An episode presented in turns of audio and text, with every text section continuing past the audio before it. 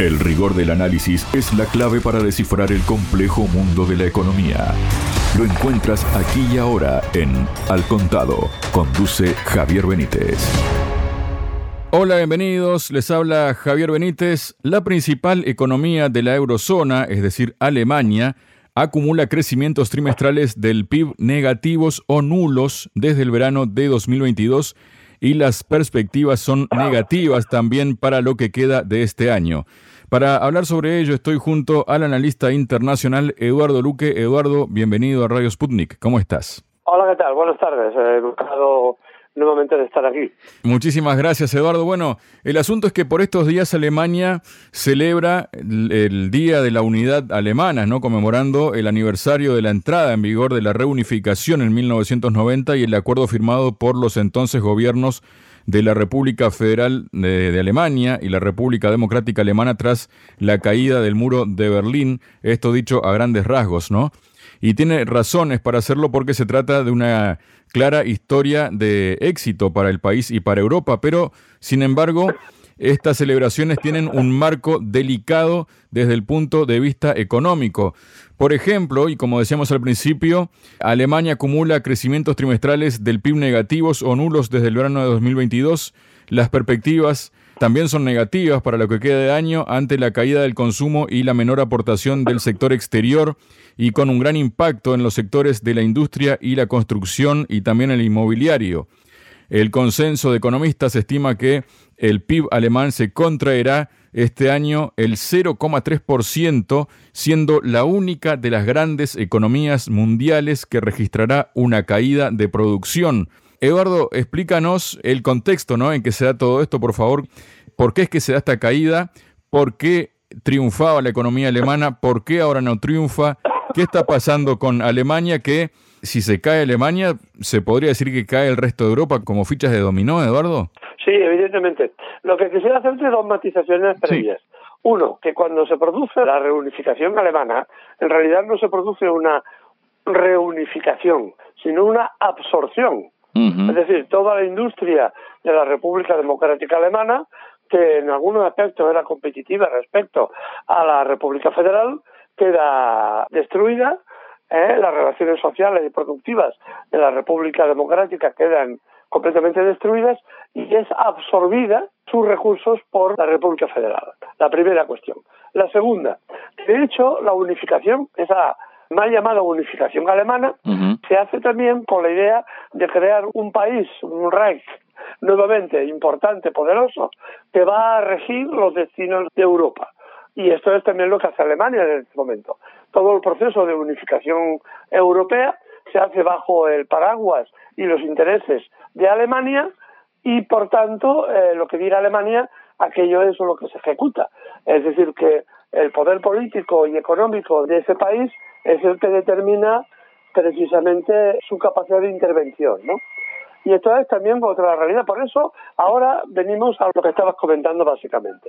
¿Qué va a pasar? La economía alemana efectivamente está cayendo, se ha contraído. Hay una recesión económica, ¿eh? en términos técnicos, económicos y en términos políticos y sociales, evidentemente. ¿Por qué se produce eso? Mm, es evidente que se produce por efecto de la guerra. Alemania tenía un enorme crecimiento económico gracias fundamentalmente al gas barato y continuo que venía de Rusia, las materias primas baratas a precios muy asequibles que venían de Rusia y evidentemente esto permitía a la industria alemana un nivel productivo en términos competitivos respecto a la economía norteamericana. Es decir, en el año 2020 hace tres años de esto, la economía alemana superaba, superaba a la economía estadounidense en términos de PIB por habitante.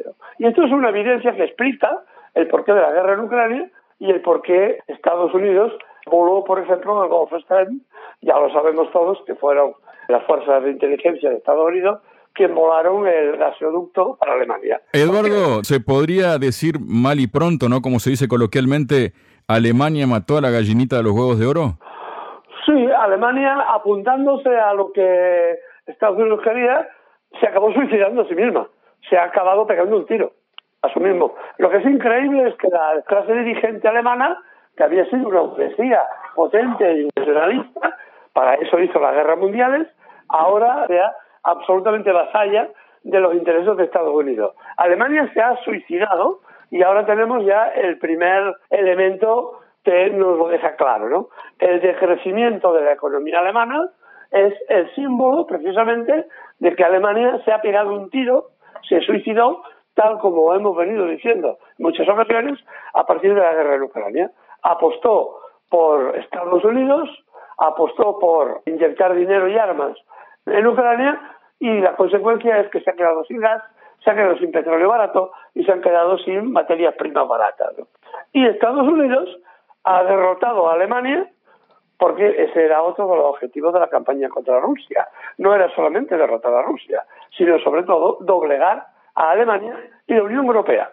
Porque ahora la Unión Europea, como estamos viendo, son meros vasallos de lo que indique Estados Unidos. ¿Por qué? Porque su principal motor, que era Alemania, es vasalla a su vez de Estados Unidos y ha entrado en una gravísima crisis económica que durará mucho tiempo. Esto no acabará el año que viene ni el otro. Vemos un movimiento económico profundo, muy profundo, que va a cambiar las estructuras geoestratégicas y geopolíticas de Europa, con toda seguridad. Eduardo, hay más cuestiones, ¿no? Vinculadas precisamente con esto que está pasando con Alemania. Damos más datos, por ejemplo, dice que mientras que la inflación se mantiene en niveles elevados, el crecimiento del IPC se situó aún en septiembre en el 4,3% ante el reciente aumento de los precios energéticos en los mercados internacionales y pese al elevado crecimiento de los precios que registraba ya hace un año. Todo apunta además que la alta inflación va a durar más tiempo del inicialmente calculado previsto y también por tanto los niveles actuales de tipos de interés en la eurozona. ¿Cómo golpea esto particularmente, Eduardo? Sobre todo va a golpear a las clases populares. Son las que van a sufrir, las que ya están sufriendo efectivamente con más dolor este marasmo económico. Hay una palabra que utilizan, utilizamos los, los economistas y que muchos de ellos tienen miedo de hacerla usar, que es la estaflación. La estaflación es una cosa que puede, de hecho, técnicamente ya está Alemania en estaflación, es decir, cuando hay un crecimiento negativo de la economía, pero hay un importante crecimiento de los precios, que es una contradicción.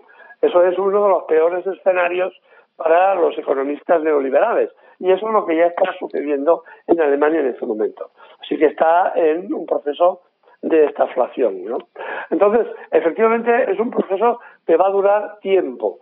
Va a durar tiempo. ¿Por qué? Porque tiene que cambiar la matriz económica Alemania y en este momento la Unión Europea anda como pollo sin cabeza, si me permite la expresión, como pollo sin cabeza. En este momento, cuando apostaban por la electrificación de los, coches eléctricos y bla, bla, bla, bla, lo cual también era un desatino económicamente, ahora el otro día la señora Ursula von der Leyen echó marcha atrás eh, porque, eh, claro, el problema de los coches eléctricos es que el costo de la electricidad está ahora altísimo y por tanto no pueden lanzar un procedimiento de cambio de sustitución de coches de combustible fósil por los eléctricos o los híbridos eléctricos porque no tienes suficiente capacidad productiva eléctrica para abastecer el mercado. Pero eso que es una cosa de sentido común, no lo habían planteado ni pensado estos dirigentes europeos que realmente eh, son una cosa de un estudio, ¿no? Eh, pero a nivel de, de sillón de psiquiatra, ¿no? Realmente porque vemos como son personajes con muy poca inteligencia, ¿no? Y eso que aparentemente ser grandes hombres y grandes mujeres, muy listos ellos, pero que cometen errores garrafales y realmente ahora mismo la Unión Europea no tiene definida claramente, al margen de discursos banales que siempre están haciendo y tal, no tiene una política definida, ni industrial, ni de ningún tipo. Están, como digo, andando como un pollo sin cabeza.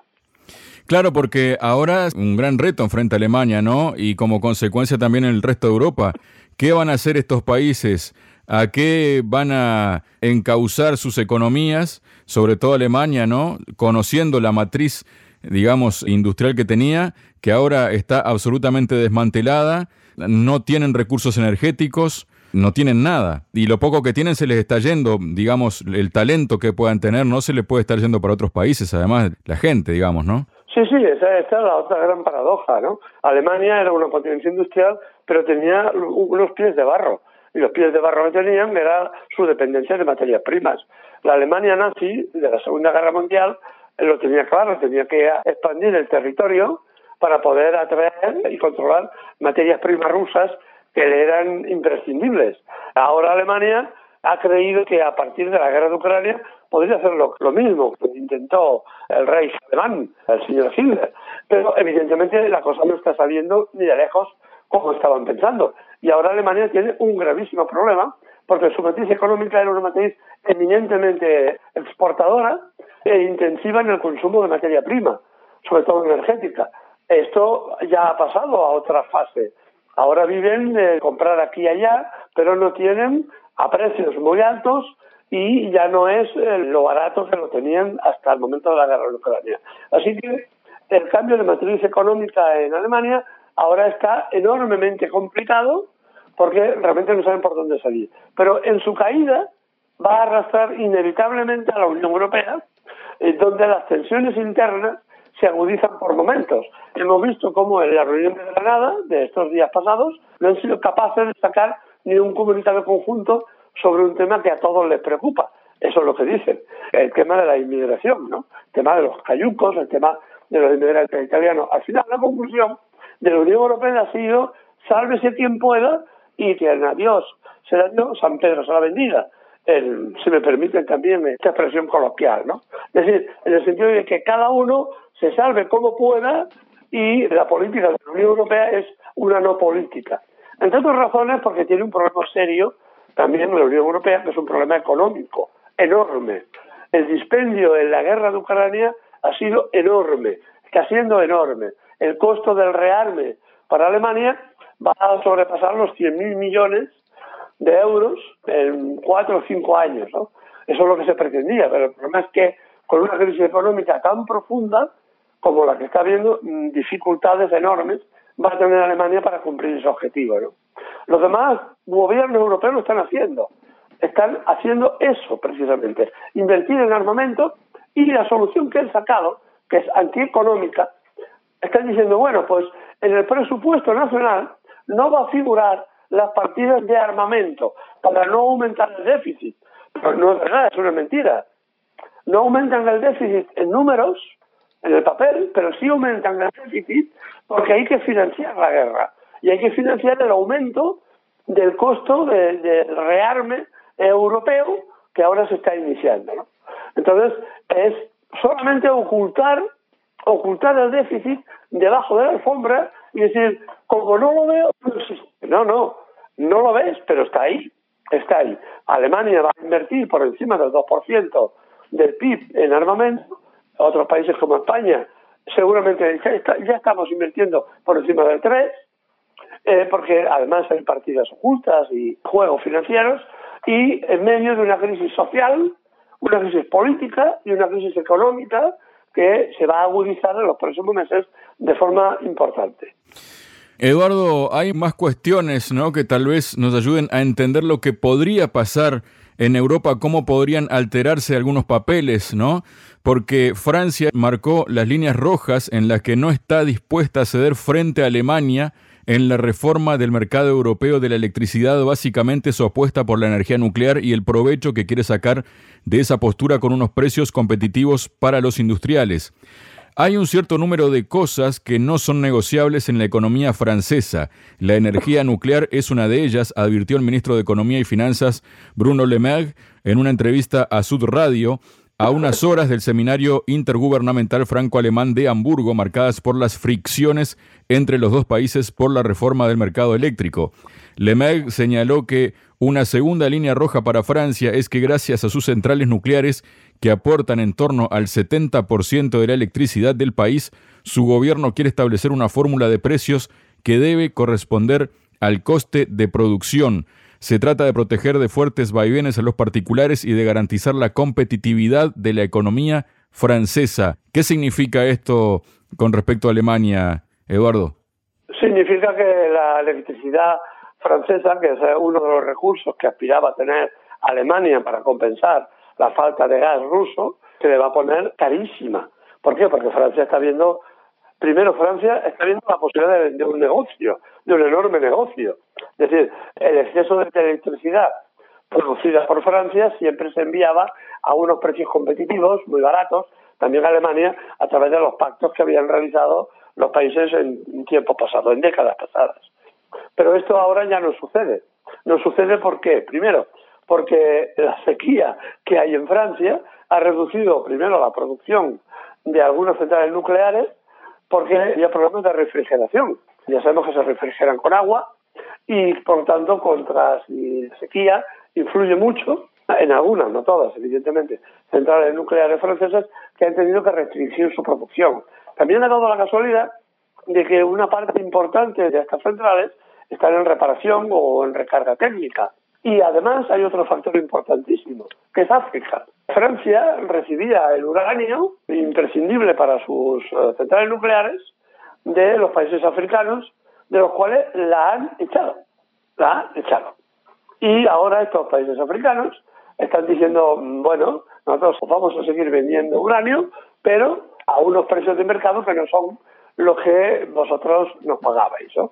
Se está hablando de que el uranio que viene de Níger y de algunos otros países es posible que para Francia se multiplique 20 veces más de lo que ahora están pagando, porque ahora están pagando precios absolutamente irrisorios, irrisorios por un recurso valiosísimo como el uranio.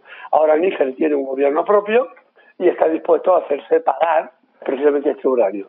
Como esto va a subir de precio, automáticamente las centrales nucleares tienen que aumentar el precio y evidentemente el precio de la electricidad se va a encarecer enormemente también en Francia y por tanto en Alemania, otro de los grandes consumidores. O bien, sencillamente tendrán que restringir la energía eh, eléctrica que vendía Francia a Alemania, lo cual para Alemania aumentan enormemente los costos y enormemente los problemas, ¿no? Porque se puede encontrar, si este invierno es duro, no fue el año pasado hubo suerte y fue un invierno muy muy suave, pero si fuera este invierno un invierno muy duro, habría muchísimos problemas en la población alemana y los países centrales de Europa para poder calentarse. Y esto es una realidad que está ahí. Por tanto, es todo como muy complejo y hay muchos factores que intervienen en este momento.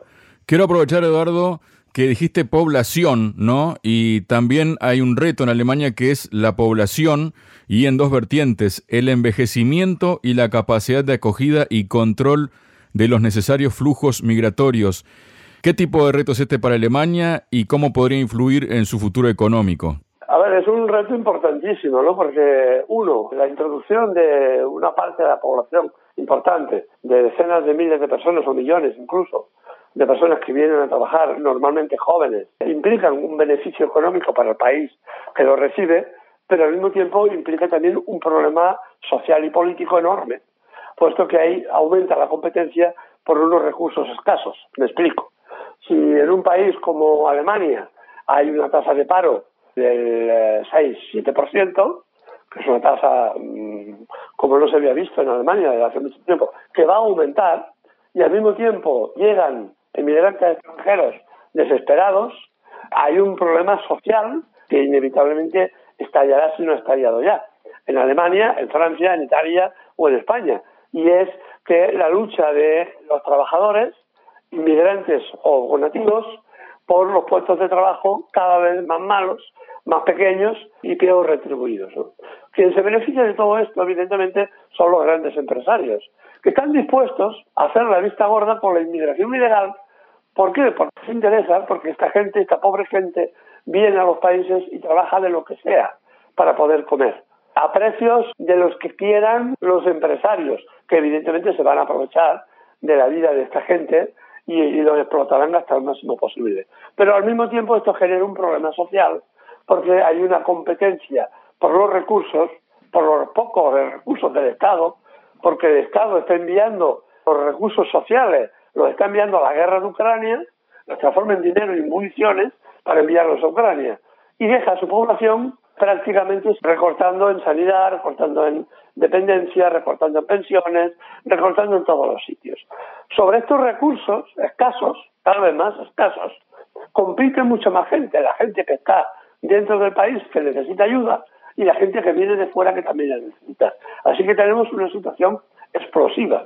Por otra parte, la gente que viene de fuera lo que está haciendo es fundamentalmente ayudar al crecimiento del país en condiciones normales, porque es gente joven, es gente que consume pocos recursos frente a una Europa envejecida y sería una aportación muy importante a estos países un crecimiento futuro muy importante si realmente se hiciera como se tiene que hacer, con orden, con metodología, ayudando con recursos para recibir a esta gente y poder darle lo mínimo indispensable de, de supervivencia para poder integrarlos, pero evidentemente la clase social alta, los grandes empresarios, los grandes banqueros, todo esto les importa un garete.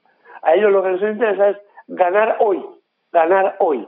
No son banqueros alemanes, son alemanes solamente porque han nacido en Alemania, o son españoles porque solo han nacido en España. Pero no les importa, repito, un garete, ni España, ni Alemania, ni Italia, ni el Reino Unido. Su único Dios es el dinero. Y como tal, lo único que les interesa es ganar más y más y más y más. Y lo que pasa a los países y a las poblaciones les es igual. Por eso vamos a ver, estamos viendo ya un crecimiento del fascismo en Europa y la intolerancia hacia el otro, fruto precisamente de estas políticas, de que los empresarios europeos ven a estos pobres emigrantes como carne de cañón para trabajar por salarios baratos o ninguno o por un trozo de pan. Y ese es el horizonte que le espera a Europa en los próximos, ya no años, sino meses. Muchas gracias, Eduardo. A vosotros. Entender la economía para entender el mundo. Al contado.